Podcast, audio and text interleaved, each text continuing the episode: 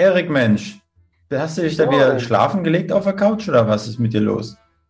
Ja, heute aus meinem Palast hier direkt von der Couch. Und du fleißig wie immer?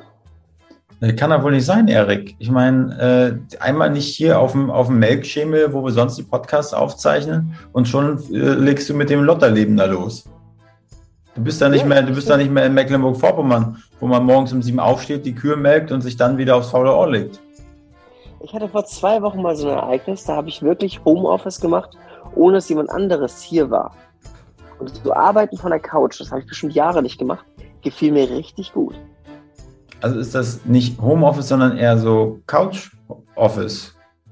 Hier Couch Office. Ich würde sagen, ich äh, weiß nicht genau, ich glaube, ich bin genauso produktiv, aber es ist schon ein bisschen bequemer. Würdest du denn äh, unseren HörerInnen das äh, quasi auch ans, ans äh, Herz legen oder ans Ohr legen, dass die so ergonomisch wie du arbeiten sollen, damit sie für ihren äh, Lebensalter äh, gut vorbereitet sind, dass sie nachher gehen wie so ein Grottenolm? Ja, ich glaube, immer die gleiche Position zu halten, ist schon langweilig.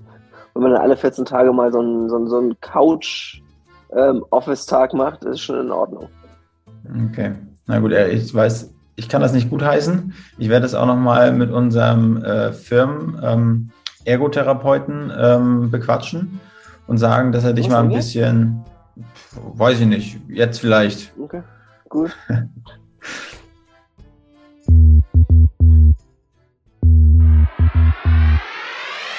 Willkommen bei Hauptstadt Podcast, dem Podcast mitten aus der Hauptstadt mit Wolfgang und dem Erik. Wir interviewen Unternehmer, Schauspieler, Politiker, Sportler, Stars und Sternchen und wer hätte es gedacht? Auch echte Berliner Schnauzen. Ich glaub, ich werd bekloppt. Das muss ich mir jetzt mal geben. Wenn ihr keine Folge von Hauptstadt Podcast verpassen wollt, dann abonniert uns doch einfach auf allen Kanälen und vergesst nicht euren Freunden und eurer Familie davon zu erzählen. Moin und herzlich willkommen im Hauptstadt-Podcast mit dem äh, gemütlich anmutenden, auf der Couch vor sich hin vegetierenden Erik Freutel. Und fleißig und gut aussehenden Wolfgang Patz. Ich habe wieder meine Bomberjacke an, Erik. Ja, Was sagt dir das? klein Lars lässt grüßen. Kleinen Arsch lässt grüßen. Amen. Erich, wie war deine Woche? Wie war meine Woche? Ähm, ziemlich aufregend. Wie, wie, wie, wie kommt das? Normalerweise ist dein Leben doch stinklangweilig. Ja, wir hatten, oder ich habe ähm, eine kranke Tochter hier, die wirklich krank ist, wahrscheinlich Corona. Schnelltest alle noch negativ. Meiner Frau geht es Ja. langsam auch nicht so richtig gut. Zwischendrin haben wir halt unsere ganzen Termine, wo man versucht auch ein bisschen zu arbeiten oder so den Schein zu trüben. Und ähm, das macht keinen Spaß, diese Kombination, dieses Zerreißen. Ja, das glaube ich, aber du bist noch gesund. Ich bin topfit, ja. Also die Nase tropft noch nicht. Das Einzige, was ein bisschen feucht ist, ist wahrscheinlich im Schlüpfer wieder. Wie sagt man, Inkontinenz oder sowas? Kommt das nicht im Alter ab 34? Weiß ich nicht, bei mir nicht. Naja, hast du nicht letztes Mal erzählt, dass du da nachts mal eingesägt hattest? Und dann hattest du mit deinem, mit deinem Arzt des Vertrauens gesprochen und der meinte, ja, ab 34 kann das losgehen. Ich weiß ja nicht, was du so im Suff machst. Ähm, und da erlebst und dir ausdenkst. Aber bei mir ist das nicht der Fall.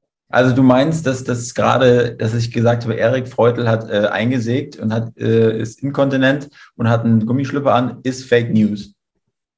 Absolut. Gut, dann hätten wir das doch bewiesen hier. Erik, du wolltest mir von deiner, wolltest du noch von deiner Woche erzählen. Also alle, alle sind am Schniefen, alle sind krank. Ähm, bald fällst du auch noch aus. Das heißt, du kannst weiterhin Homeoffice machen, auf der Couch chillen. Was ist sonst so gewesen bei dir?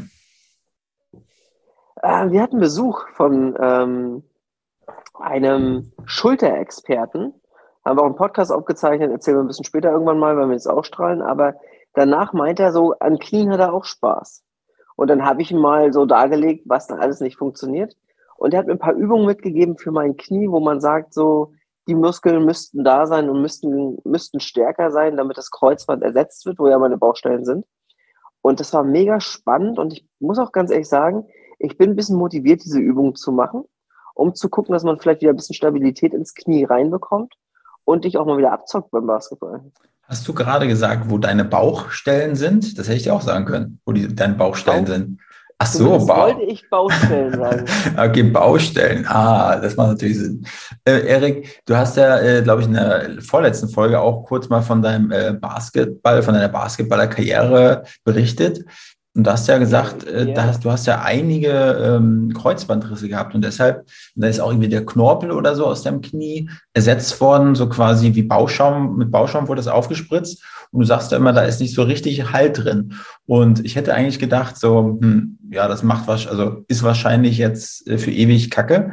Aber er meinte, äh, wenn da Muskeln, zum Beispiel am Schienbein oder auch der, ähm, wie sagt man, der, der, der äh, Beuger, Mhm. Ja, ist das so? Wie heißt das? Beinbizeps oder so? Beinbizeps, ja, genau. Genau, und das, und dann, äh, das, da hast du, hatte dich ja so ein bisschen, äh, also er hat sich auf den Sessel gesetzt, du hast dann vor ihm gebetet quasi so im, in der Hocke und solltest mhm. dich dann so äh, nach vorne kippen lassen zwischen seine Beine. Und, äh, und das hast du ja nicht so ganz, dich langsam runterzulassen, hat nicht ganz so funktioniert, oder?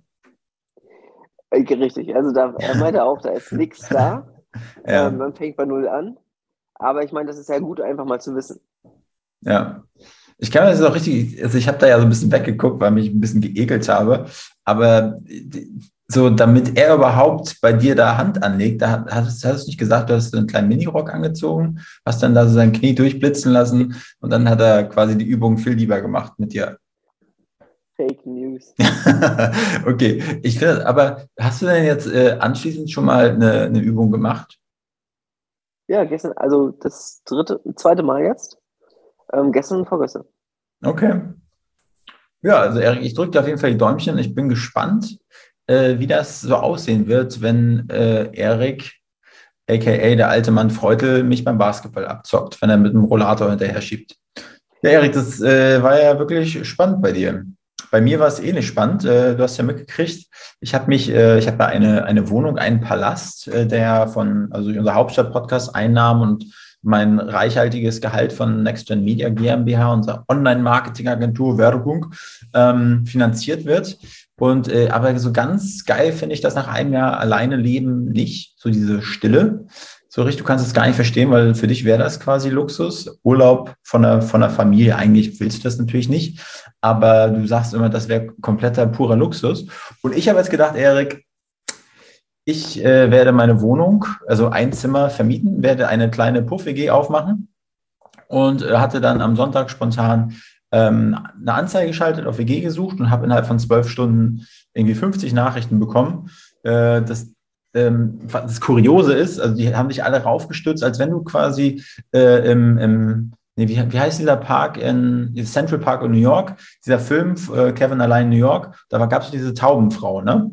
Und ja. dann hat die Taubenfrau da ihre Körnchen auf die, äh, auf die Straße geworfen, dann kamen die ganzen Tauben. Und so habe ich mich auch gefühlt. Ich habe ein Korn quasi meine, mein Zimmer reingeworfen äh, und dann haben sich alle raufgestürzt. 50 Nachrichten und da hat sich halt keiner auch so richtig die Kriterien durchgelesen, wonach ich gesucht habe. Ne? So äh, Alter und so weiter eingegrenzt, hat sich einfach jeder beworben gefühlt und habe ich da erstmal ausgesiebt und dann sind ein paar Leute hängen geblieben. Dann war gestern, äh, gestern jemand bei mir, gestern Morgen, ähm, und der hat sich das dann angeschaut, das Zimmerchen, und fand das cool. Ich habe mich mit dem auch ganz gut unterhalten.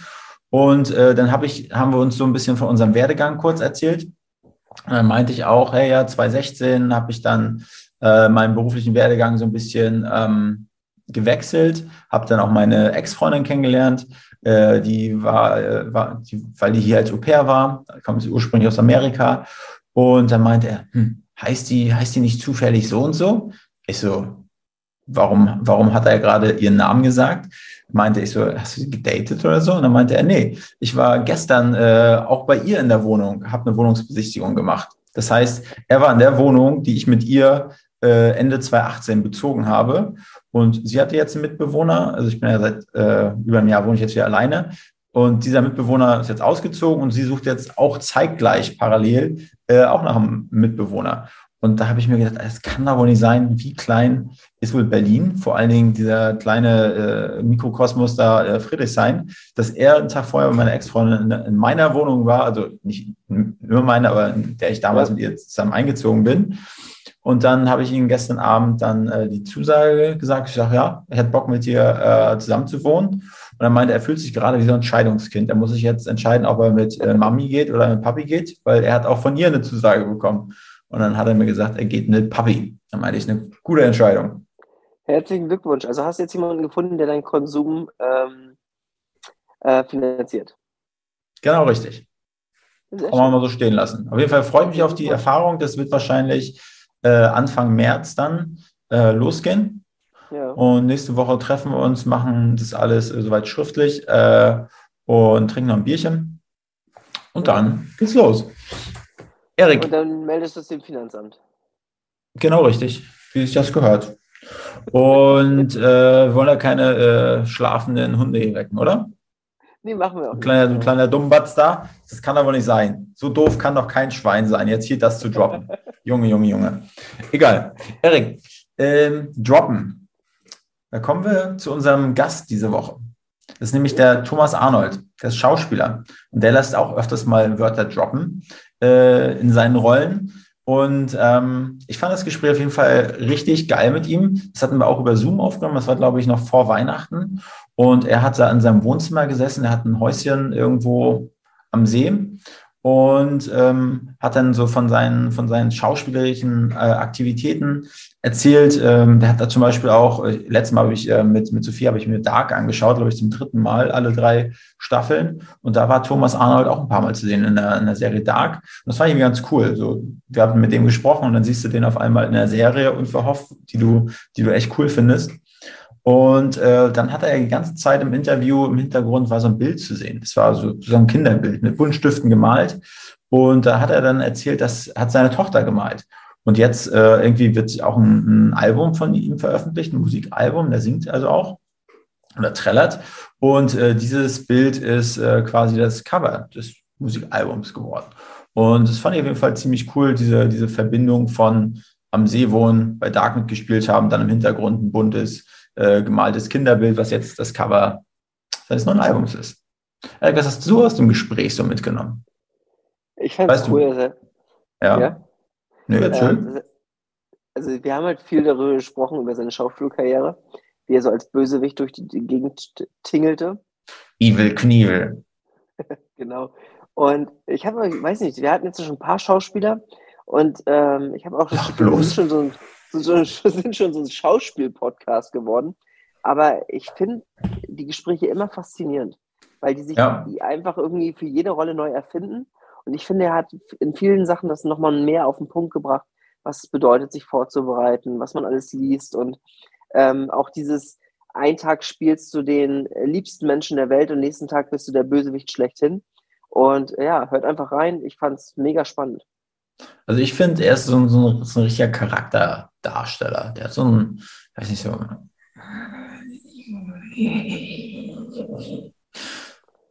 Ja. Das genau. konnte man jetzt vielleicht nicht so richtig hören, was mein Gesicht gerade gemacht hat.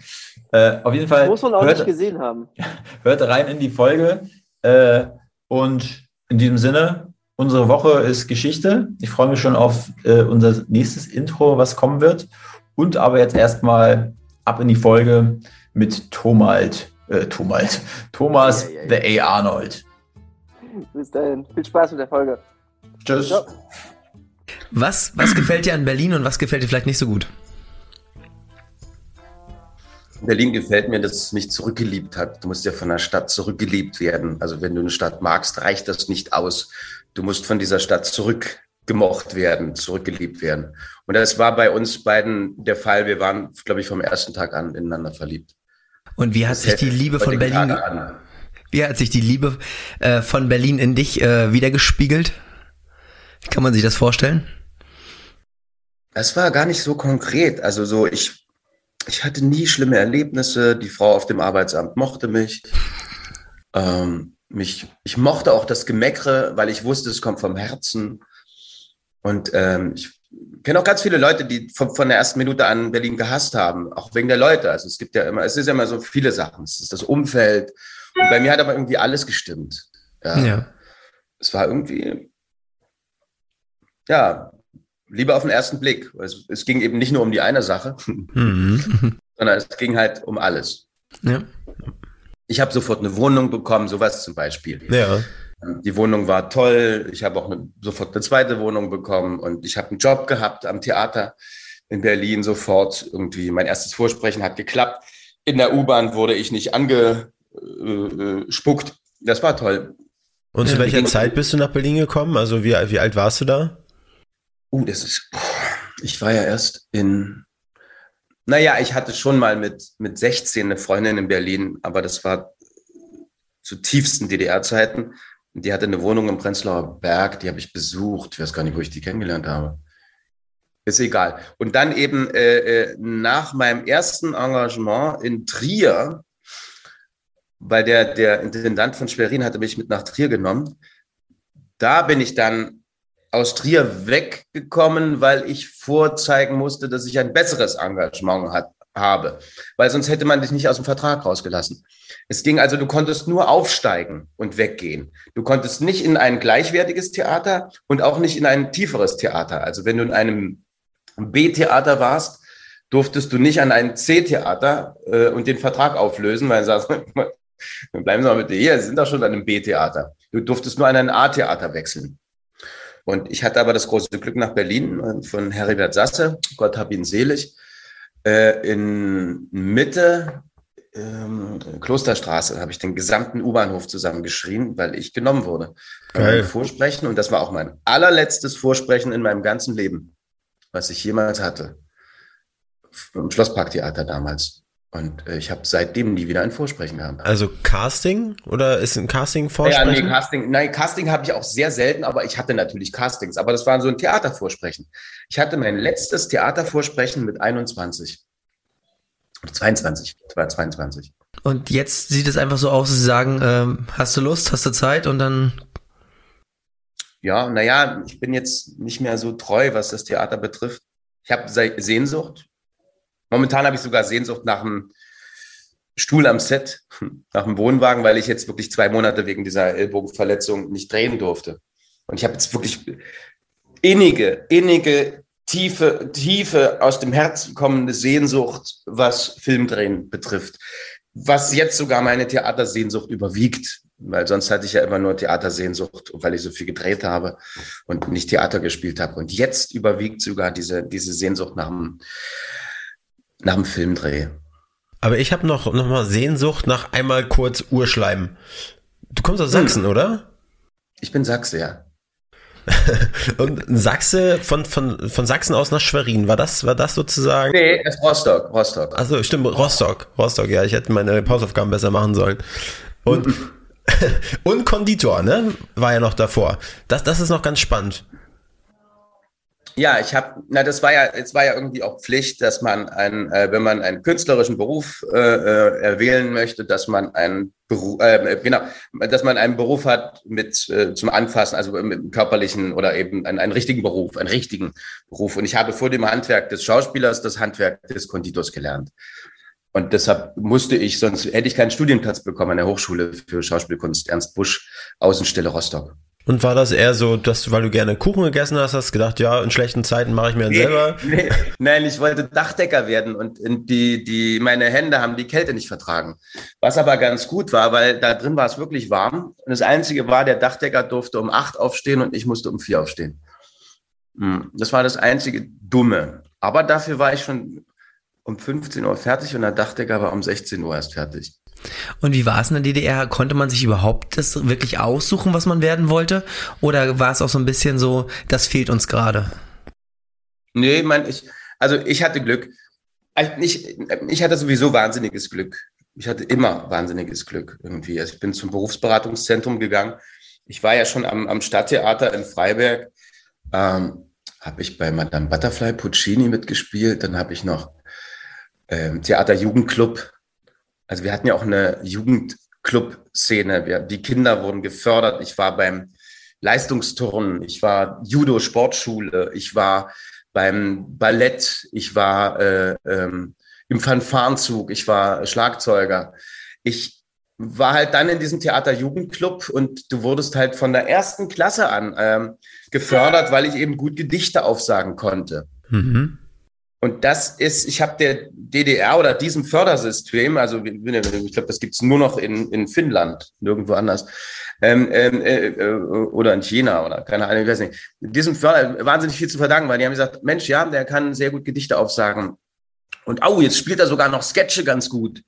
Ah, das ist ja toll. Na dann äh, äh, äh, Sag doch beim Berufsberatungszentrum, also nachdem sie mich dann vier Jahre lang getestet hatten, also da war ich beim, beim, beim Fest der Jungtalente äh, des, des Kreises, Fest der Jungtalente des Bezirkes und Fest der Jungtalente der gesamten DDR. Und wenn du dann das Prädikat ausgezeichnet bekommen hast, dann äh, das ist äh, das ist Wahnsinn. So und ich habe aber Bezirk gemacht und hatte dann schon irgendwie meinen eigenen Abend und ich habe ja auch noch einen Pantomimenzirkel besucht und ich bin eigentlich, ich wollte ich freischaffender Pantomime werden. Ja, also heutzutage wird Pantomime so belächelt, aber dass äh, Clowns und, und, und Chaplin auch Pantomimen waren oder eben, das wird so vergessen. Also gerade diese ganzen, äh, in der DDR gab es dann eine große Kultur.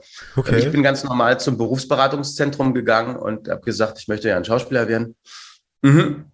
Ja, und dann gab es äh, äh, so ein Buch, ich glaube ein rotes Buch, keine Ahnung. Und dann haben sie gesagt, ja, Schauspielkunst, Hochschule, na, es gibt es nur in Leipzig, in Babelsberg, in Rostock und in Berlin. Also es gab nur vier Schauspielschulen. Hat ja auch gereicht für 13 Millionen Einwohner. Nee, 17 Millionen Einwohner hatten wir. Und für zwei Jetzt Fernsehsender, ne? Bitte? Und für zwei Fernsehsender, oder wie viel hattet ihr? Da, da, da hat es gereicht. ja. ja, und ich meine, äh, ich würde mir wünschen, es gäbe jetzt mit der gesamtdeutschen BRD nur acht Schauspielschulen. Es gibt aber, glaube ich, 800 oder so. Also Angebot und Nachfrage, keine Ahnung, was das soll. Ja, aber bitte. Gibt ja jetzt auch nur, nicht nur eine Sorte Brot, sondern es gibt jetzt halt, also wir hatten auch drei Sorten Brot, aber jetzt gibt es halt auch 300 Sorten Brot. Life-changing Brot sogar. Ja, life-changing Brot, ja, ohne Mehl und ohne Hefe. Mit Flohsamen. Flohsamen. Hm. Ist wirklich, äh, das, was es zusammenhält, ist Flohsamen und Wasser. Und eben äh, Sonnenblumenkerne, Leinsamen, äh, Chiasamen und sowas. Ich könnte, ich habe mal wirklich überlegt, so, so einen Koch-YouTube-Kanal aufzumachen. Das könnte ich, glaube ich, ganz gut. Aber die Leute würden Angst kriegen, wenn ich das mache. Warum? Weil du immer den Bösewicht spielst, oder was? Ja, das kann sein, ja, ja. Aber das, das, hat ja, das hat ja auch einen Vorteil. Die Leute äh, rufen jetzt nicht Herr Arnold, Herr Arnold, sondern die Leute haben schon mehr Respekt. Wenn ich jetzt zum Beispiel, was weiß ich, Elias Mbarek wäre, dann würde man, äh, Elias hat es wirklich nicht einfach, weil die laufen ihm ja hinterher und äh, ziehen ja in der U-Bahn wahrscheinlich sogar die Schlüpfe aus und stecken sie ihm in die Tasche oder was auch immer. Habe ich großes Glück. Also meine Zielgruppe zum Glück kann gar nicht mehr die Schlüpfer ausziehen, weil sie kommen gar nicht mehr runter. Aber das Problem mit den Schlüpfern hat Erik auch. Also seine Groupies, die, die schmeißen mhm. ihn auch Schlüpfer ja. hinterher. Aber die Schlüpfer sind meistens so groß wie Zirkuszelte. ja, das wäre bei meiner Zielgruppe auch so. Aber jetzt, aber jetzt nach diesem Podcast ist, wird ja meine Zielgruppe wahnsinnig jung. Ach so, ja. Ja, genau. Also Wolfgangs Fanclub ist 13, deswegen ähm, oh, oh. da sind wir auf jeden Fall auf dem richtigen Weg. Okay. Gut. Also, aber, aber, aber das war ja dann also. Wie alt bist du? 33. 31 und äh, du? 33, ja. 34. 34, ach Mensch. Genau. Süß, ne? Die Küken hier. Ach, weißt du, das ist auch schön. Du wirst dich aber auch freuen, wenn du 50 bist. Das, das ist nochmal eine ganz andere Qualität die Überwindung, dorthin zu kommen, ist, ist furchtbar, aber wenn du dann 50 bist, also die ist auch nicht furchtbar, aber es ist so ein, so ein es macht so Knack und dann bist du 50. Und, äh, aber wenn du dann da bist und es geschafft hast, ist es was ganz Schönes. Ich habe mir heute Morgen, ich habe meinen mein, mein Frotté-Bademantel äh, angehabt und habe nebenbei ein bisschen äh, Jam FM gehört. Und irgendwie in den letzten äh, den letzten ich habe ich habe heute morgen auf deinem Instagram Kanal habe ich irgendwie äh, von Erich Kästner wie du äh, November oder der November vorgelesen mhm. hast. Und da habe ich so gedacht weil das erste Mal in meinem Leben ist mir dieser November jetzt gerade so elendig lang vorgekommen, weil ich selber ja, Corona ja, hatte ja, und es war einfach irgendwie ziemlich deprimierend. Und irgendwie ist mir dann der Gedanke in meinem, in meinem, Bademantel heute Morgen gekommen, Wolfgang, hör doch einfach mal auf, jetzt immer zurückzublicken und in, in, in Erinnerungen zu schwelgen, sondern freu dich einfach auf das, was kommt. Und auch wenn du irgendwie 70 bist und vielleicht äh, Kinder hast und deine Enkel dann hast, das wird bestimmt auch geil. Ne? Und deshalb macht das ja irgendwie auch Sinn, was du gerade gesagt hast. 50. Ne? Ist, der, der Weg dahin ist irgendwie schwer, aber wenn macht's knack und dann genießt man das. Ja, und vor allem, ne, das, ist, das Ding ist gar nicht so auf, nur auf morgen freuen, obwohl ich äh, in meiner Weihnachts-CD ein paar Zeilen geschrieben habe. Nachts freut sich auf morgen der Tag. Das, das Wichtigste wäre ja sogar, äh, das, das, das jetzt gerade zu genießen, wisst ihr? Also so. Äh, ja, ja, noch besser. Das jetzt hier. Ihr behen mit euren Mikrofonen nah und einfach entspannt und du hast doch die gelbe Tasse neben dir, trinkst einen Schluck Kaffee ist doch wunderbar. Und äh, ich trinke hier und, und das Genießen, das Gespräch genießen. Also zum Beispiel auch sich keinen Kopf machen, dass ich jetzt mich um Kopf und Kragen rede oder irgendwas ja. oder weißt du, was ich meine? Sondern einfach nur genießen. Ich frage mich gerade, wie es bei dir zu Hause riecht weil du hast gesagt, äh, weil, du, weil du hattest, du hast gesagt, äh, du wohnst ja im Wald und ja. ich habe eine Erinnerung, glaube ich, aus der, wenn man, wenn man vom Kindergarten in die Schule kommt, da gibt's mal eine Abschlussfahrt und da sind wir nach Fito irgendwie hingefahren, da waren wir in so einem Forsthaus und da waren überall ja. noch so irgendwelche Geweihe und Wildschweinfälle und das hat so es war auch im Wald und deshalb habe ich diesen ganz bestimmten Forsthausgeruch, den verbinde ich jetzt gerade mit deiner Wohnung da. Na gut, mein Haus ist ja kein Forsthaus und ich habe auch kein Schwein heute Morgen geschossen. und ich habe auch kein Fell irgendwo hängen oder ein Geweih oder sowas, weil ich bin nur ein Bürger, der im Wald wohnt. okay, gut. nee, und, äh, aber es kann im Sommer vorkommen, dass wenn ich in meinen Garten gehe, dass es da nach Kiefer riecht.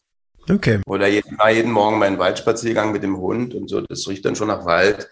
Jetzt riecht es natürlich eher nach, nach Winter, nach Schnee und nach abgebrochenen Zweigen, nach feuchter Erde. Und die Havel riecht jeden Tag anders. Also ich wohne ja direkt an der Havel. Im Sommer stinkt sie manchmal, aber eben auch nicht unangenehm, weil da ist halt dieser, diese Alge, so eine grüne Alge, die riecht halt, ne?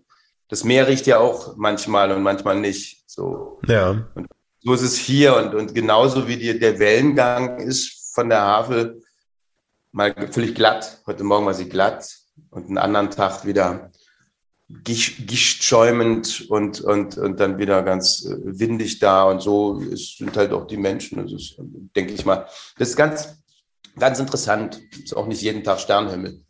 Wir von, äh, wir beschäftigen uns auch ein bisschen mit dem Immobilienmarkt, weil wir eine kleine Agentur haben und denken auch manchmal so an Geldanlage. Äh, und da wäre so ein kleines Grundstück an der Havel, glaube ich, gar nicht so schlecht. Wie, wie kommt man ja. denn an so ein Grundstück an der Havel?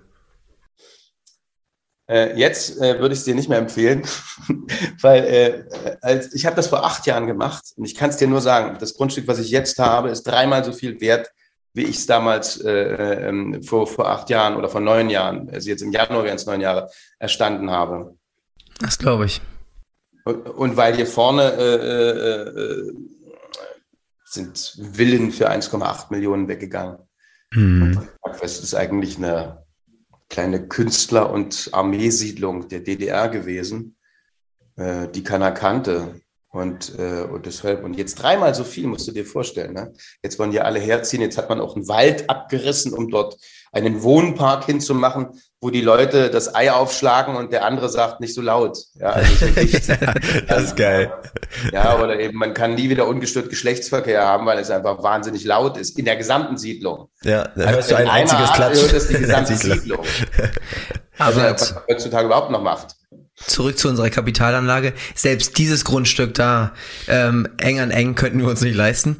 Also ähm, da fragt man sich aber auch, wie es in, in den nächsten zehn Jahren ist. Wird es dann wieder dreimal so teuer sein? Ja, das ist, äh, das ist die große Frage. Äh, äh ich denke mal ja, weil äh, so, es geht ja nie runter. Weil wenn sich das verkauft, dann äh, erstmal sind jetzt die Materialien durch, durch äh, Corona immens nach oben geschossen. Das heißt, der, Entschuldigung, der Hausbau wurde ähm, äh, jetzt sowieso teurer. Deshalb werden auch wahrscheinlich Grundstücke teurer oder keine Ahnung. Also bauen ja alle jetzt, weil sie ja nichts anderes zu tun haben. Ja.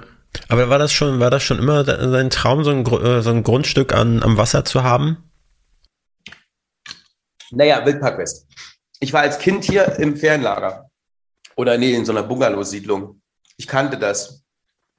Und da wollte ich hierher ziehen. Ich sage, wenn ich groß bin, ziehe ich hierher. Ich habe eigentlich immer alles gemacht, was ich mir erträumt habe.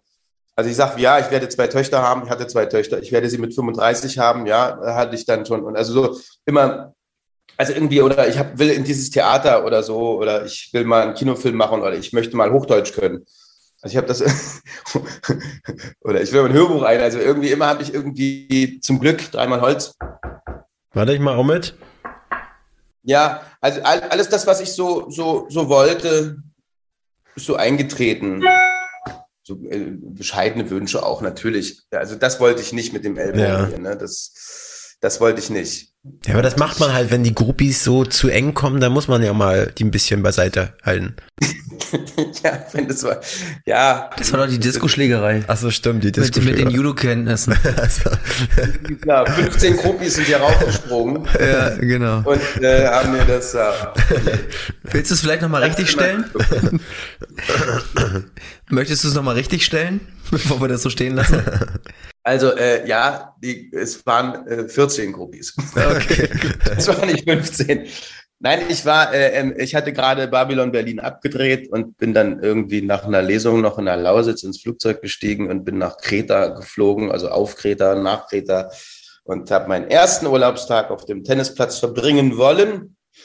Und nach den ersten vier Ballwechseln bekam ich auch einen Ball auf einem Betonhartplatz und ähm, konnte mich aber nicht halten. Ich bekam den Ball und musste aber irgendwie zu, zu Fall irgendwie äh, und dann auf diesen Arm und ich stand unter Schock, ich kann mich an nichts mehr erinnern. Und äh, babababam, das wusste ich. Also es ist eher, eher so babababam, sowas, das eher. Und dann war es auch wirklich so und, und, bin dann eben falsch behandelt worden. Auf Kreta bin ich zu, nach Hause geflogen, weil er, dieser Arzt auf Kreta, ein deutscher Arzt auf Kreta, äh, äh Herr Haag, äh, äh, an dieser Stelle, Sie hören noch von mir, ähm, ähm, hat, hat gesagt, das ist gebrochen, Sie müssen da nicht äh, äh, ähm, eine Schlinge, kein Gips, nichts. Das ist gebrochen, kühlen Sie das ein bisschen und heben Sie keine schweren Koffer. Dem war nicht so. Ich hatte dann halt äh, zehn quälende Tage. Es wurde dann nochmal nachgeröntgt, ob sich was verschoben hat. Dann kam er wieder raus und sagte, hat sich also nichts verschoben, fantastisch. Und dann kam ich nach Potsdam und wir haben ein MRT gemacht und ähm, gesplittert, ausgekugelt, gebrochen. Und das hat er alles im Röntgenbild nicht gesehen, sondern MRT. Ne? Und dann äh, vier Stunden operiert von zwei Spezialisten und einem anderen Spezialisten, der für was anderes spezialisiert war, aber nicht für Ellbogen, aber der einfach da war. die haben es so toll gemacht, dass sie sich, glaube ich, abgeklatscht haben und sich sehr gefreut haben nach dieser OP obwohl sie während der OP sagten, uiuiuiui, ui, also diese ganzen Infos hatte ich und ich, ähm, es wird so langsam, langsam gut. So war's. Das heißt, du warst auch wach während der OP und hast es eigentlich alles mitbekommen und es war nur der Arm betäubt, oder? Nein, ich hatte sogar, nee, ich hatte bei keiner einzigen OP bis jetzt, äh, ich will das alles nicht mitbekommen, weil ich habe ja die Fantasie von vier Menschen. Ich wäre ja ohnmächtig geworden, wieder auf, ohnmächtig auf, ohnmächtig, ich wäre ja wahnsinnig geworden. Ja. Was machen Sie da? Ich werde das wahrscheinlich kommentiert. Oh Nehmen Sie das weg, das ist, das ist viel zu groß. Ich habe bei meiner ersten. Was ist denn das, ein Bohrer? Nein. Ich habe ich hab schon mal einen Arzt gespielt, ich kann das viel besser. so sollten wir es halten. Das ist genau das mit der Flasche. Das muss doch funktionieren. Das muss. Ja, wunderbar. Ja, ja.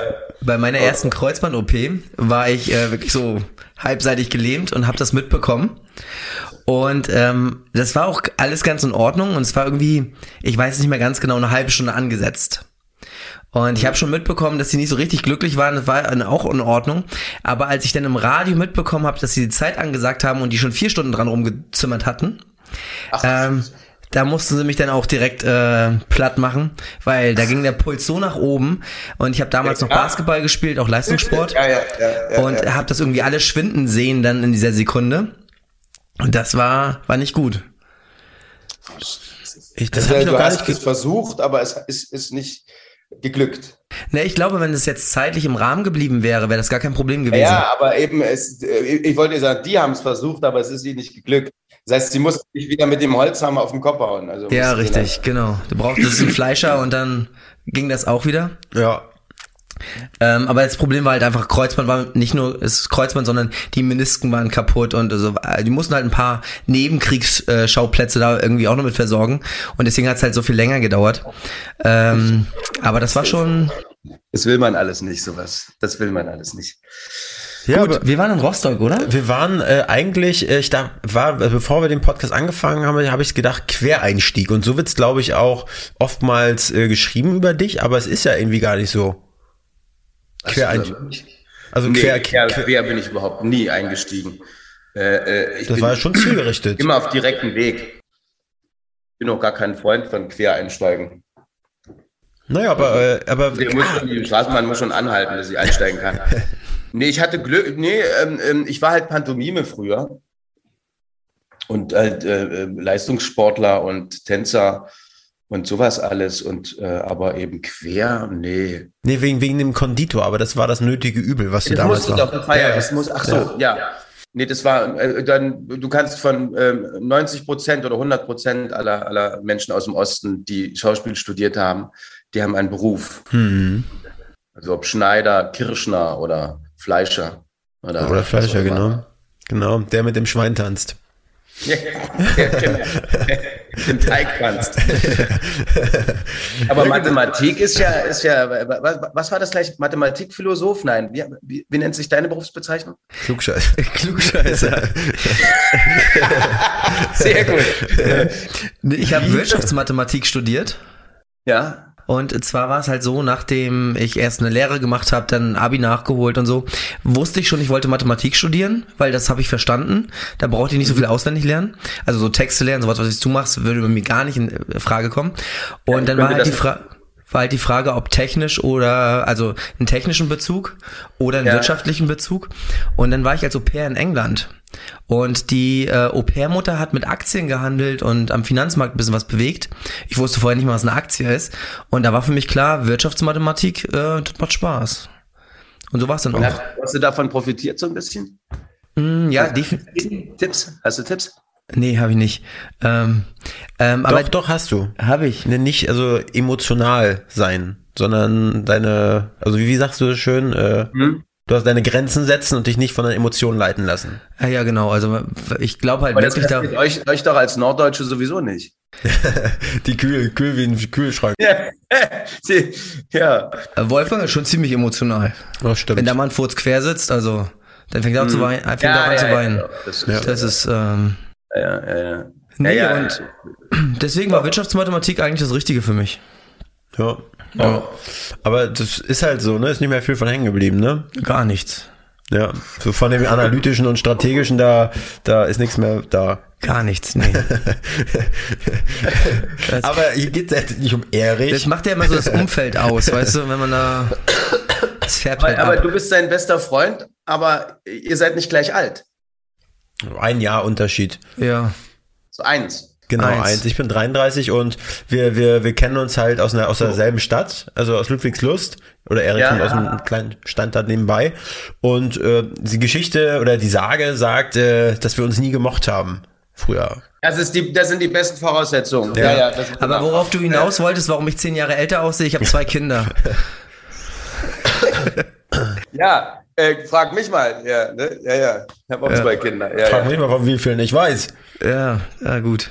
Das ist eine ganz, ganz lange Geschichte. Oh Gott, ja, hör auf. Diese. Aber das sind ja so Karlauer, die wir nicht mehr machen heutzutage. Nee. nee. Das ist ja auch wieder frauenfeindlich, wäre das. Ja, schon. Nicht? Ja, gut, daran, daran denke ich meist nicht. Äh, deshalb äh, immer, nee. immer, mit einem ja, Kopf. In aber das ist ja gerade dieses Aufrütteln das, was da so gerade um, umgeht, ja, mhm. und, und äh, das, ja, ja nicht? Schneide schneid ich raus hier. Ja, diese, da wirst du ja sowieso rausschneiden. Für, um sowas mitzubekommen, müsste man halt Zeitung lesen oder Nachrichten. Äh, das geht an ihm halt vorbei. Die Geschichte schneidest du aber auch raus dann von, vom Anfang, nicht? Ja, die, die schneide ich so natürlich raus. Entschuldige, ich habe dich unterbrochen. Alles gut. Nee, ich wollte sagen, um halt sowas mitzubekommen, wie sich gerade was bewegt und in welche Richtung das geht, müsste man halt Zeitungen lesen oder Nachrichten oder sowas, um sowas mitzubekommen. Das fällt ihm halt auch sehr, sehr schwer. Meine Tochter hat mir gerade verboten, Nachrichten und Fernsehen, äh, äh, äh Nachrichten und Zeitungen zu lesen, wegen, weil man ja wahnsinnig wird. Ja. Äh, Klabauterbach und, äh, und hast du nicht gesehen. Und, Klabauterbach. Äh, ja, und, und dann, also ich, ich dachte schon, die, äh, die Außenministerin war schon schlimm. Und, und jetzt, der Spahn war schon irgendwie schlimm. Jetzt haben wir Klabauterbach. Jetzt ganz aus. Also so, äh, ich, verstehe, ich verstehe gar nicht, wenn er spricht. Ich verstehe das gar nicht. Ich, ich glaube, das ist Finnisch oder was? Ja, ich meine, manchmal, mag man, manch, manchmal mag man ja, zuhören. Finne, aber ich, also ich verstehe nicht, wenn er spricht. Ja. Ich dachte, er ist Talkshow-Moderator oder so. Vielleicht kommt er aus äh, verschiedenen Teilen Finnlands. Ja, sein ganzer Körper setzt sich aus verschiedenen Teilen zusammen. Ja. Ja, äh, obwohl, jetzt hat das Kabarett wieder eine Chance, weil den nachzumachen ist erstens einfach, glaube ich. Äh, und das ist so, so Helmut Kohl konnte auch jeder nachmachen. Und der, der Kabarettist ist ja auch, glaube ich, äh, danach pleite gegangen, als Helmut Kohl abtrat. Weil den konnte er sehr gut nachmachen. Wie in die Menschen. der war schon irgendwie auch. Und, und jetzt der, das ist ja ähnlich wie Honecker. Das ist so eine Honecker-Puppe der Jetztzeit. Honecker 2.0. Ich widerspreche euch ja nur ungern, aber ich finde es schon gar nicht schlecht, dass wir da jetzt jemanden sitzen haben in der heutigen Zeit, der auch so, so eine Studie mal lesen kann und versteht, was daran passiert. War nicht der Spahn auch Arzt? Nein. Naja, nicht so richtig. Also das hat er zumindest gerne so stehen lassen, aber ich glaube.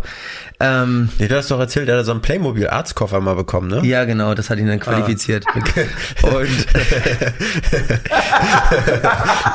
ja, clever auch. Und den kann er jetzt auch wieder benutzen.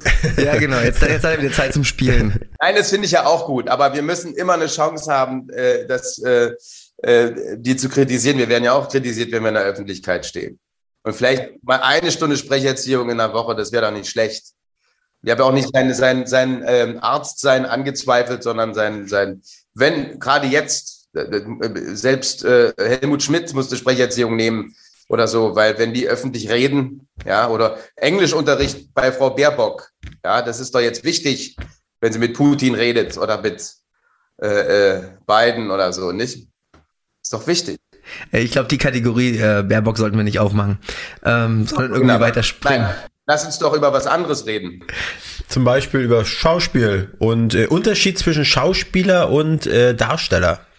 wir, wir, wollten die Brücke eigentlich über meine CD schlagen, äh, da ich eine CD gemacht habe. Ich muss nämlich jetzt live auch im Frühstücksfernsehen auftreten mit dieser CD. Das ist übrigens meine CD. Äh, die kann man rausholen. Ja, äh, hinten drauf bin ich dieses wunderbare Foto hat Oliver Luck gemacht, ein Fotograf aus Berlin. Äh, Sounddesign äh, ist bei euch um die Ecke. Ähm, ähm, äh, Tonklempnerei der Philipp Hansmann. Das äh, Bild hat meine Tochter gemalt. Das hängt lustigerweise hier, das Original, und äh, kann man überall erwerben. Und warum ich das erzähle, ist, ich bin nicht Liedermacher, weil ich nur, weil ich eine CD gemacht habe. Ich bin nur ein Schauspieler, der seine Texte singt ich glaube, dass du nach einer Platte nicht Liedermacher bist. Du bist auch nicht nach einem Film Schauspieler. Ich glaube, dass man Schauspieler ist, also so wird es gesagt, ja, oder jedenfalls habe ich es so mitbekommen, wenn man Shakespeare gespielt hat. Ansonsten ist man ein guter Darsteller oder ein, äh, ja, ein, es gibt ja brillante Darsteller, ja, die sich nicht verwandeln. Also Schauspieler ist, glaube ich, etwas anderes. Der hat so einen kleinen Überbau, der Schauspieler der kommt vom Theater, der weiß sich zu verwandeln, ohne dass er geistig behindert wird, wenn er einen geistig Behinderten spielt oder ohne dass er Bulimie bekommt, weil er einen Bulimiekranken spielt, äh, sondern der ist eher ein Komödiant in sich drin. Das ist alles natürlich meine, meine, meine äh, Weisheit. Aber der hat so, so einen Komödiant in sich drin, dass er einen kleinen Abstand bekommt. Und ich schaue so einen Leuten viel, viel lieber zu, die eben ein bisschen äh, äh, spinnerisch unterwegs sind, als Leuten, die so naturalistisch sich selber spielen und die Wirklichkeit spielen und du dann Angst hast, wenn die sich verletzen, dass sie sich wirklich verletzen und äh, wenn du den Film guckst, dann hat er sich wirklich den Finger abgeschnitten oder den Zahn rausgehauen oder so. Ich habe dann permanent Angst und es ist auch eine permanente Fremdscham, die ich dann habe.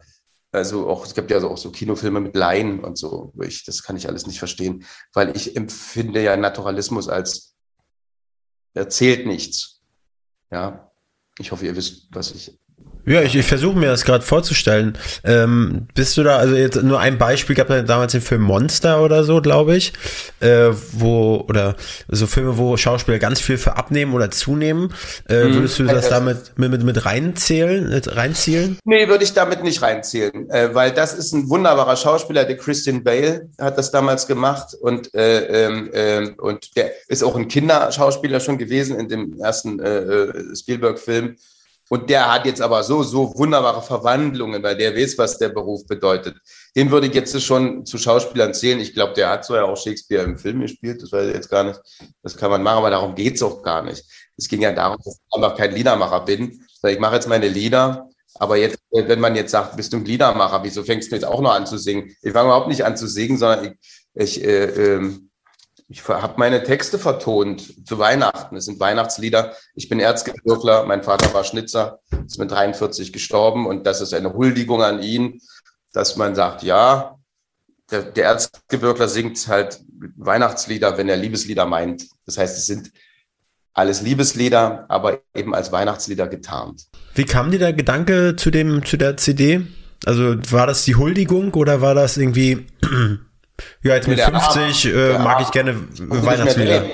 Ich konnte nicht drehen und dann habe ich gesagt, äh, hier, ich habe doch äh, immer, wenn ich eine Lesung gemacht hatte, ich mache seit 15 Jahren so eine Weihnachtslesung mit so Weihnachtsgeschichten und dann habe ich jedes Jahr ein Weihnachtslied umgedichtet.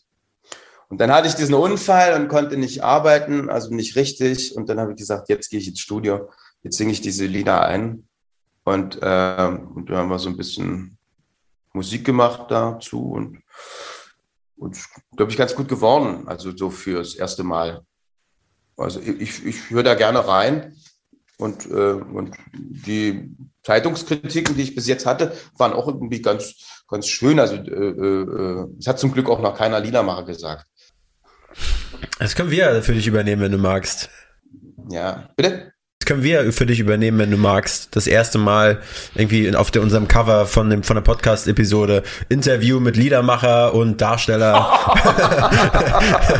Oh, scheiße. Pantomime. Pantomime, Tänzer und Schauspieler. Liedermacher und Dichter, Lyriker, Ich, ich, Autor. ich dachte einfach nur Sänger. Würde doch so passen. ja. Das ist ja noch schlimmer. Oh Gott. Nee, ich mag den. Nee, Weil wenn, wenn Schauspieler wirklich singen können, äh, das ist dann, dann passiert es halt viel eher, dass der Text verloren geht. ja. Also Musical-Darstellern, wenn du, du sprichst und du sprichst jeden Satz. Und dann ist das irgendwie weg, dass der Text weg, um den es geht. Da lieber mag ich Leute, die so eine knarzige Stimme haben, die gar nicht singen können und sich bemühen, diesen Ton noch zu treffen, aber eben das mit über Sprache lösen. Ist mir näher am Theater, als wenn jemand da wirklich singen kann. Ja, für die drei, vier Leute, die uns jetzt da äh, näher auch hören werden, ähm, wie finden sie denn auf Spotify, Apple Music und wie sie alle heißen, deine CD? Ja, die sehen das ja nicht. Das sieht analog, analog Ach aus, nicht so sehr äh, und zwar digital. ist das ein ähm, Gefühle nach dem Kalender und mein Name ist Thomas Arnold. Gefühle nach Da dem Kalender. Das, ge- bei Spotify ist das drin, das ist bei Amazon drin, bei iTunes drin. Und es gibt äh, äh, auf meiner Webseite thomas-arnold.de kann man sie äh, auch käuflich erwerben als haptische Form, äh, in einer haptischen Form und in drei Buchläden in Potsdam.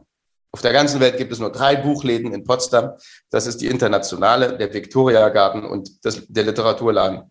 Und die sind, handgep die sind handgepickt von dir, exklusiv bei den dreien. Handgebacken. Handgebacken. Hand, handgespritzt, genau. genau.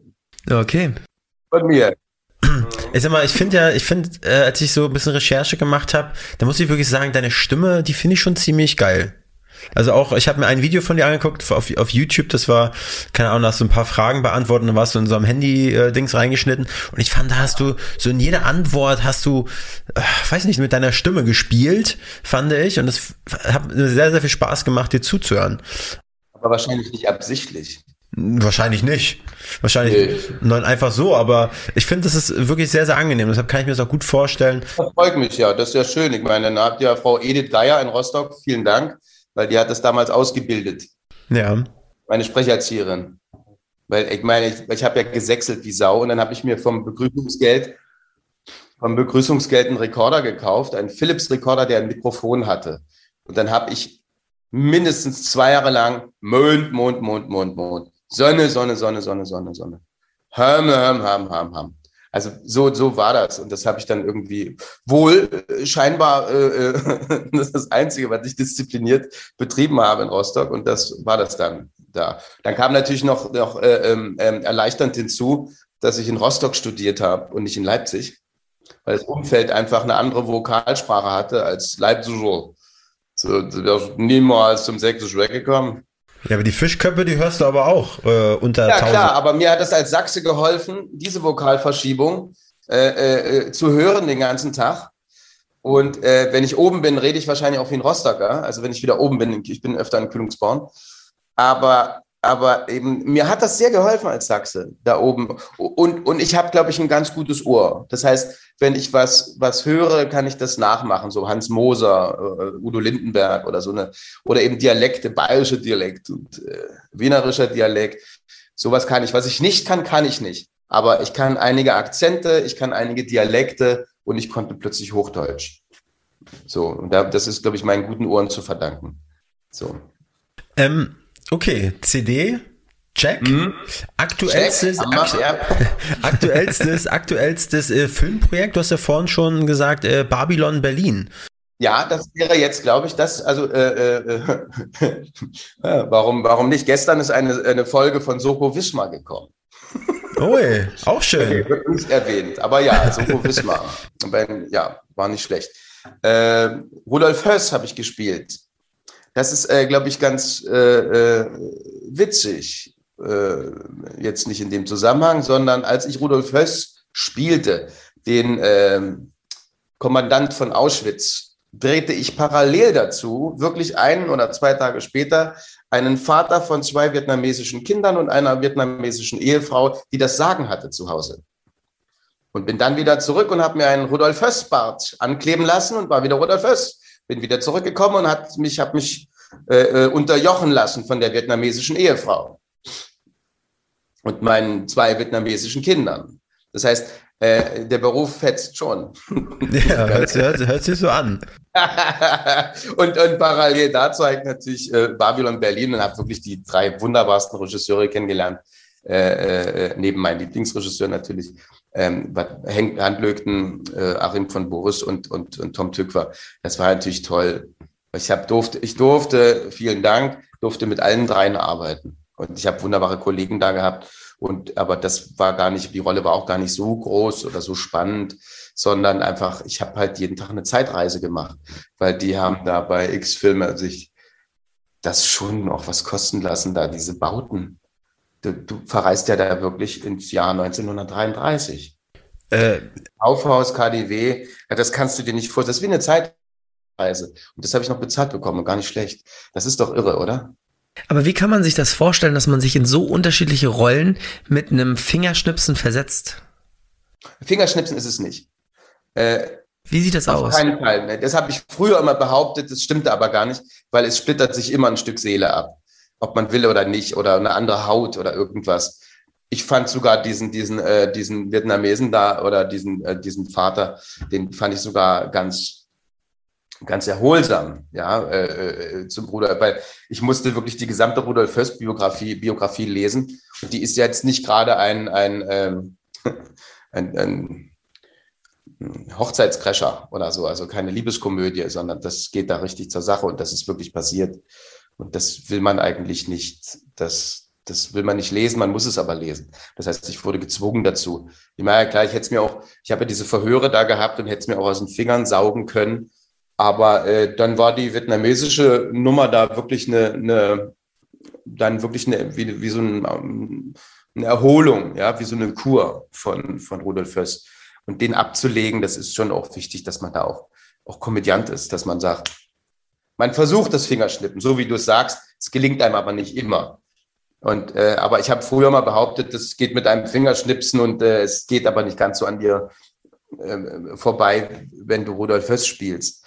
Und das hier ist auch übrigens äh, so eine Art Ausgleichssport gewesen. Ich habe nämlich dann immer, je schlimmer die Rollen waren, äh, habe ich äh, Texte geschrieben, also Liebeslyrik, einfach um mich abzulenken. Ja. So Ich glaube, das ist ganz wichtig. Äh, und, und, und so ist das entstanden. Also äh, andere Schauspieler malen Bilder und ich schreibe halt Texte. Und andere wiederum sind Immobilienmakler.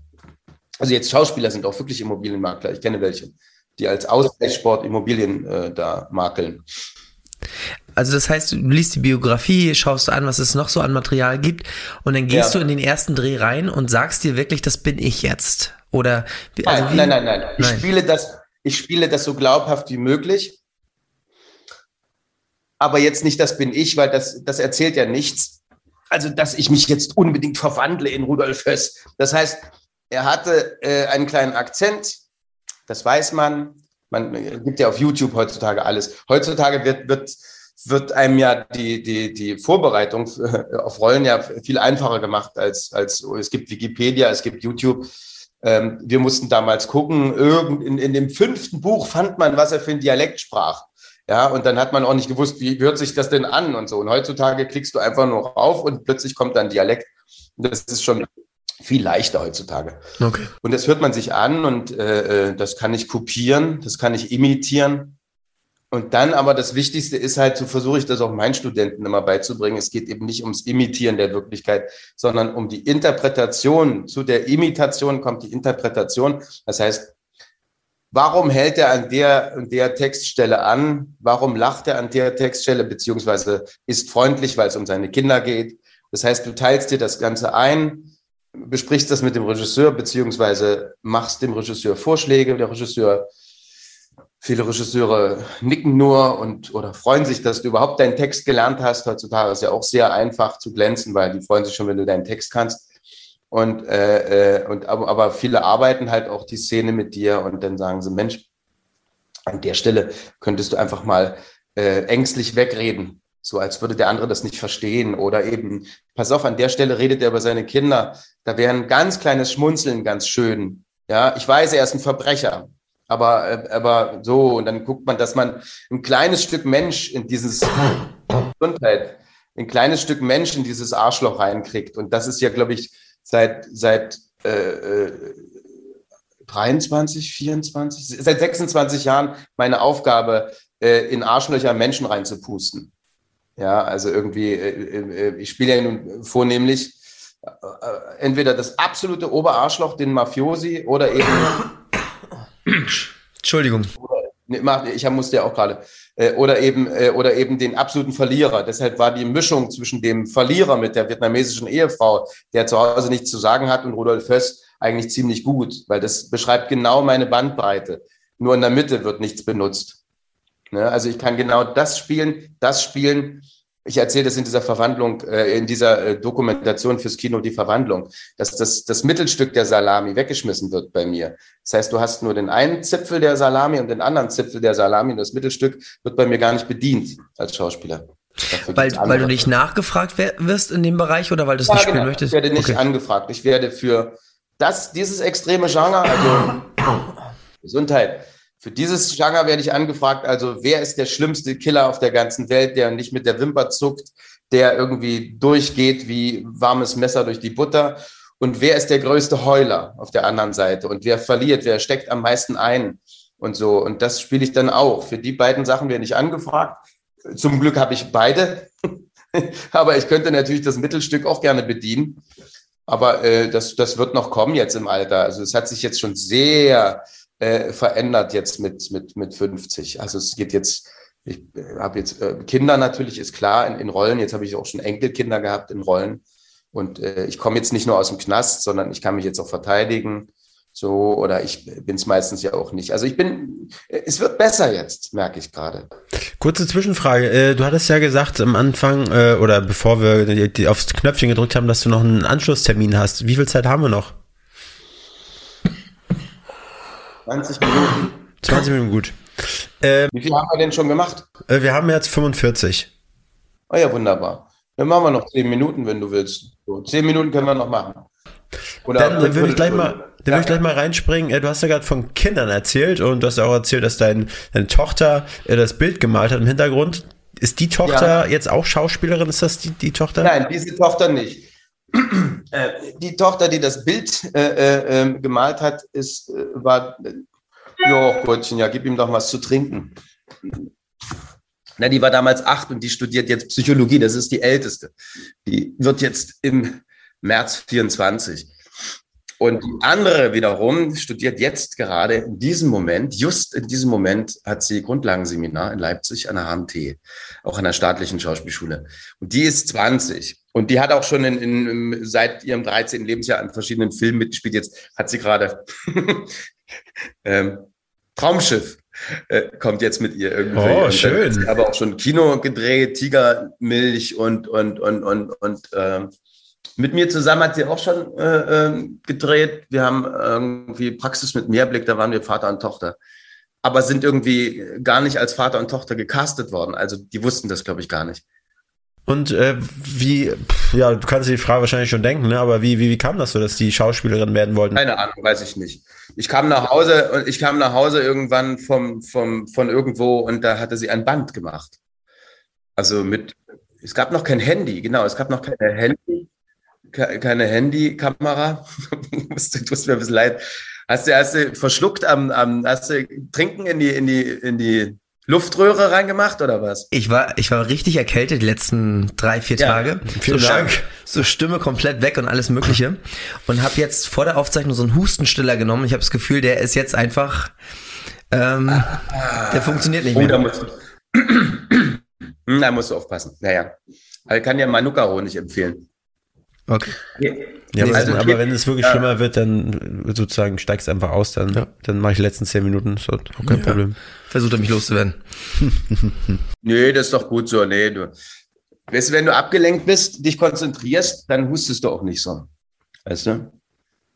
Genau, aber Tochter, äh, Tochter Schauspiel, die hat ein Band mhm. erstellt, also so für, für die erste Rolle, so Bewerbung oder was? Ja, ja, damals. Sie hat eine Agentur gesucht und da hat sie halt gesagt, guten Tag, mein Name ist äh, Luise Arnold, Luise Sophie Arnold und ich will Schauspieler werden oder was. Ich weiß gar nicht mehr, was sie da gemacht hat. Und dann hat sie das verschickt an, ich glaube, ich glaube nur eine Kinderagentur und dann wurde sie genommen. Hat sie da auch gesagt zum zweiten Satz, und übrigens, mein Papa ist auch Schauspieler? Nee, nein, nein, nein, nicht einmal. nicht ein einziges Mal.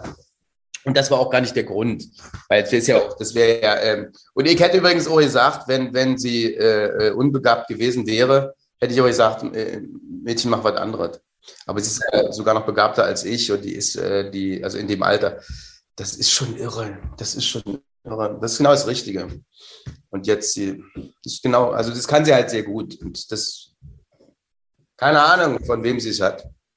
Für die, die jetzt zuhören und sagen, naja, Schauspieler würde mich halt auch interessieren. Was glaubst du, müsste man, also würde man an sich selbst sehen oder was du sagen würdest, das wäre Begabung für, fürs Schauspiel? Naja, da ist zum Beispiel äh, äh, äh, der Wille ist ein ganz schlechter Berater oder eben äh, ich habe mal Lust auf, das ist, glaube ich, ein ganz schlechter Berater.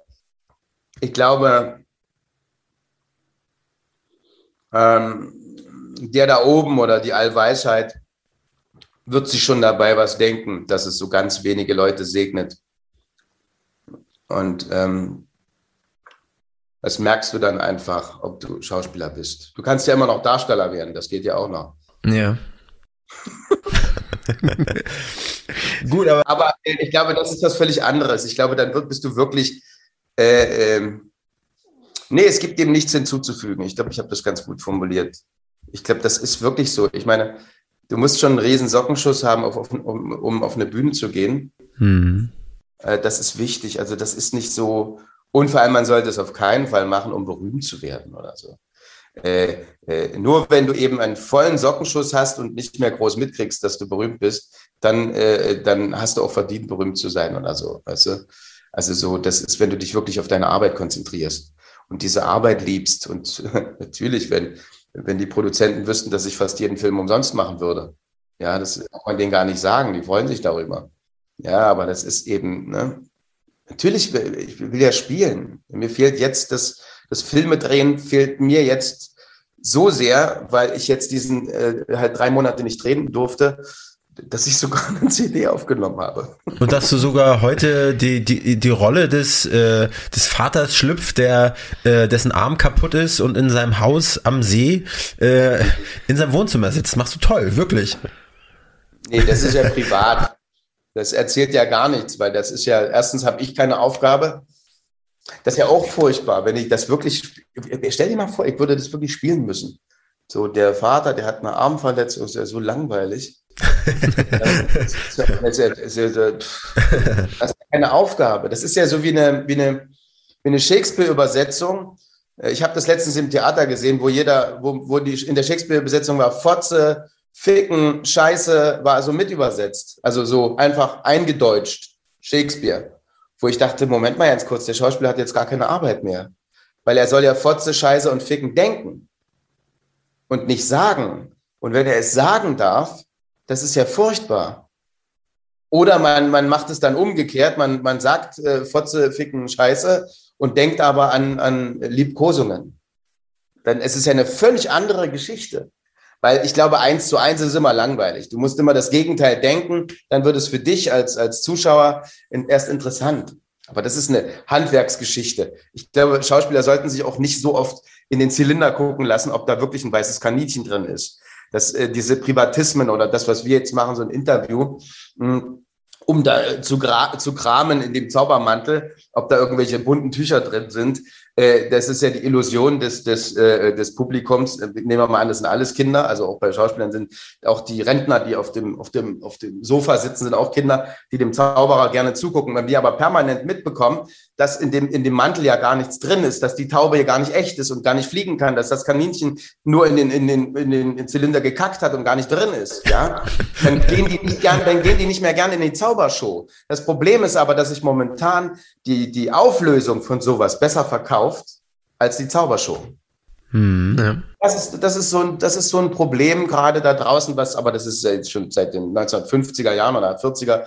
Die Amerikaner haben das ja vorgemacht äh, die, die Yellow Press und das, äh, das heißt ja auch Yellow Press und so und, und was auch immer und, und Soap Operas. Und na, das ist ja diese ganze, äh, äh, äh, ja, das ist der, der Niedergang sozusagen, so ein bisschen. Also wenn man jetzt mal negativ denkt. Ja, das wollen wir ja nicht. Be bevor wir jetzt gleich zum Schluss kommen, ähm, welche Filme von dir oder welche Werke von dir, zunächst mal, würdest du Leuten, unseren Hörerinnen und Hörern äh, empfehlen, die bisher noch nichts von dir gesehen haben? Was, was gibt den besten Eindruck von einem Schauspieler, Thomas Arnold? Naja, es gibt einen, einen Schlöndorff-Film, der lief in, in Frankreich im Kino. In Deutschland war er nur ein Fernsehfilm. Das Meer am Morgen, La Mer à Lop. Dann gibt es natürlich diesen wunderbaren Mittwochsfilm 13 Uhr mittags, in dem ich die Hauptrolle spiele oder eine der Hauptrollen spiele. Da bin ich aber was völlig anderes. Dann gibt es einen Tatort, wo ich der Rechtsmediziner bin und an Tollwut krepiere. Und dann gibt es halt einen, Tatort, wo ich einen behinderten Jung spiele. Äh, so, das ist so die Bandbreite. Und alle vier, glaube ich, vier erwähnten Filme sind wohl ganz gut gelungen von, von 97. Also vier ist dann wirklich ein schöner Schnitt, muss ich sagen. Die anderen sollten sie sich nicht angucken. Okay, gut. Ja, also hört ihr ja selbst jetzt hier. Bitte schaut euch das alles andere nicht an. das war nicht toll. Thomas. Das war ähm, nur für die Miete. Äh, wir, wir stellen jedem unserer Gäste immer noch zum Abschluss eine, also wirklich eine glühend heiße Frage. Bahnbrechend. Bahnbrechend, ja. Und zwar, oh. wem, wem würdest du gerne als nächsten, also normalerweise hier auf dem Platz, den Erik gerade Platz sitzt, sitzen ja unsere Gäste normalerweise, wen würdest ja. du da gerne als nächstes sehen oder hören? Wollen. Wie oder? Wollen. Hören wollen. Achso, ja, hören wollen, genau. Wen du so, dort. Ich habe jetzt, äh, ach so, ja. ja. Ach so. Ah, das ist aber übrigens eine, eine, schöne Geschichte. Erstens seid ihr fein raus aus dem Schneider. Ja. Und, äh, äh und du, ich habe so gleich mal, äh, wen ich so prädestiniere. Also ich mag zum Beispiel David Striso als Schauspieler sehr. Obwohl er jünger ist als ich, ist, glaube ich, der Einzige, der jünger ist, den ich mag. nee, aber also dem höre ich auch gerne zu. Ich gucke ihm auch gerne zu. Thorsten Merten zum Beispiel mag ich auch sehr. Das sind jetzt auch alles Schauspieler? Ja, ist alles Schauspieler, ja. Die kennst du gar nicht? Du kennst die beiden nicht, doch? Äh, äh den ersten Striso, aber ich glaube, Striso ist auch ein älterer Name. Also ich glaube, da gibt es auch einen, der älter ist. Nee, der kommt aus Bad Doberan und ist äh, äh Baujahr 74. Ich bin 71 und er ist 74. Aber er ist schon auch sehr bekannt, sehr berühmt. Also ich, Äh, äh, ja, naja. Ja. Und äh, Thorsten Merten, der hat, da warst du Kind, da hat er wahrscheinlich im Stadttheater Schwerin das Weihnachtsmärchen gespielt. Hm. Das ist ein guter Aufhänger zum Anschreiben, wenn wir die kontaktieren. Ey, ich war in Rostock Mogli. Ja, 68 Vorstellungen, Mogli. Äh, immer Güstrow, Rostock, Güstrow, Rostock. Ne? Morgens um 8 auf der Autobahn nach Güstrow. Hör auf, du. Und dann immer äh, nackt, Mogli, ne? Äh, zwei Maskenbildnerinnen, den nackten, von der Nacht durchtränkten Körper geschminkt. Und dann lebe gerne hier im großen Dschungel. Dann ging's ab. Tausend Kinder. Oh fuck. Und durchgezecht bis morgens, aber Mogli gespielt. Das war noch die 20er. Und erhöhter äh, Bananenkonsum. Ja, zum Glück nicht werfend. Als Bumerang, ne? ja, aber die geilsten Schauspieler waren die, die die Affen gespielt haben, weil da waren halt ältere Schauspieler da, die großartig waren. Und ich habe dann, ich habe sowieso, man lernt immer von älteren Schauspielern, weil die einfach, es ist so wie ältere Fußballspieler, die müssen nicht mehr viel bewegen, die stehen einfach gut. Mhm, ja. Die machen nicht mehr viel, aber sie stehen einfach gut. Sie stimmt. Es stimmt, das, was sie tun, stimmt. Und das ist bei Schauspielern auch der Fall. Das ist irgendwie geil. Irgendwie. Ich habe da als, als Mogli wahnsinnig viel gelernt. Das nehmen wir so, lassen wir mal so stehen als Schlusssatz. Ja, genau. Thomas Arnold, morgen in der Bild, ich habe als Mogli extrem viel gelernt. Ja, wunderbar. Thomas, ja. vielen, vielen Dank. Ja, vielen, vielen Dank. Wir bedanken uns für deine Zeit. Äh, wir werden dich unterrichten darüber, wenn dieser Podcast die, äh, das äh, ja, Licht der Welt erblickt. Ja. ja, mach das bitte. Also es ist jetzt visuell, ja, und dann gibt es noch äh, dann die, die, die Hörgeschichte. Genau, genau, richtig. Also wir spielen das auf, wir haben einen YouTube-Kanal, auf, auf Instagram wirst du in den Stories dann getaggt und äh, dann kannst du dich oh. dann auch be bestaunen. Ach du großer Gott. Ja. Genau. Aber vornehmlich sind es halt die Hörer über die klassischen Medien, also Apple Podcast, Spotify und Co. Ähm, die klassischen Medien. Die klassischen Medien. Im, im Podcast-Geschäft. ähm, genau. Ja, auf YouTube sind es halt. Schauspieler in klassischen Medien. Ja. ja. sehr, sehr gut. Okay, Thomas, dann äh, wünschen wir dir eine, äh, eine, eine wunderbare Weihnachtszeit, guten Rutsch, tolle ja. Genesung und äh, liebe Grüße. Wir sehen, live, wir sehen jetzt im nächsten Jahr mal live. Ne? Gerne. Ja. Das klingt gut. Okay, ich freue mich schon, wenn, wenn, ich, wenn ich dann den, äh, den, den Fruchtwein mitbringe nach äh, Havel da. Äh, an ja, die Havel. Ach das. Der ist ja schon da, den brauchst du ja nicht mitbringen. Ja, gut, umso besser. Dann bringe bring ich das Steak mit. Ja, mach das. Tschüss. Okay. Bis dann, ciao. Gute Besserung und habt eine schöne Weihnachtszeit, ja? Danke Dankeschön. Mach's gut, ciao. Ciao, mach's gut. Tschüss. Diese Folge wurde produziert von NextGen Media deiner Full-Service-Marketing-Agentur aus Berlin.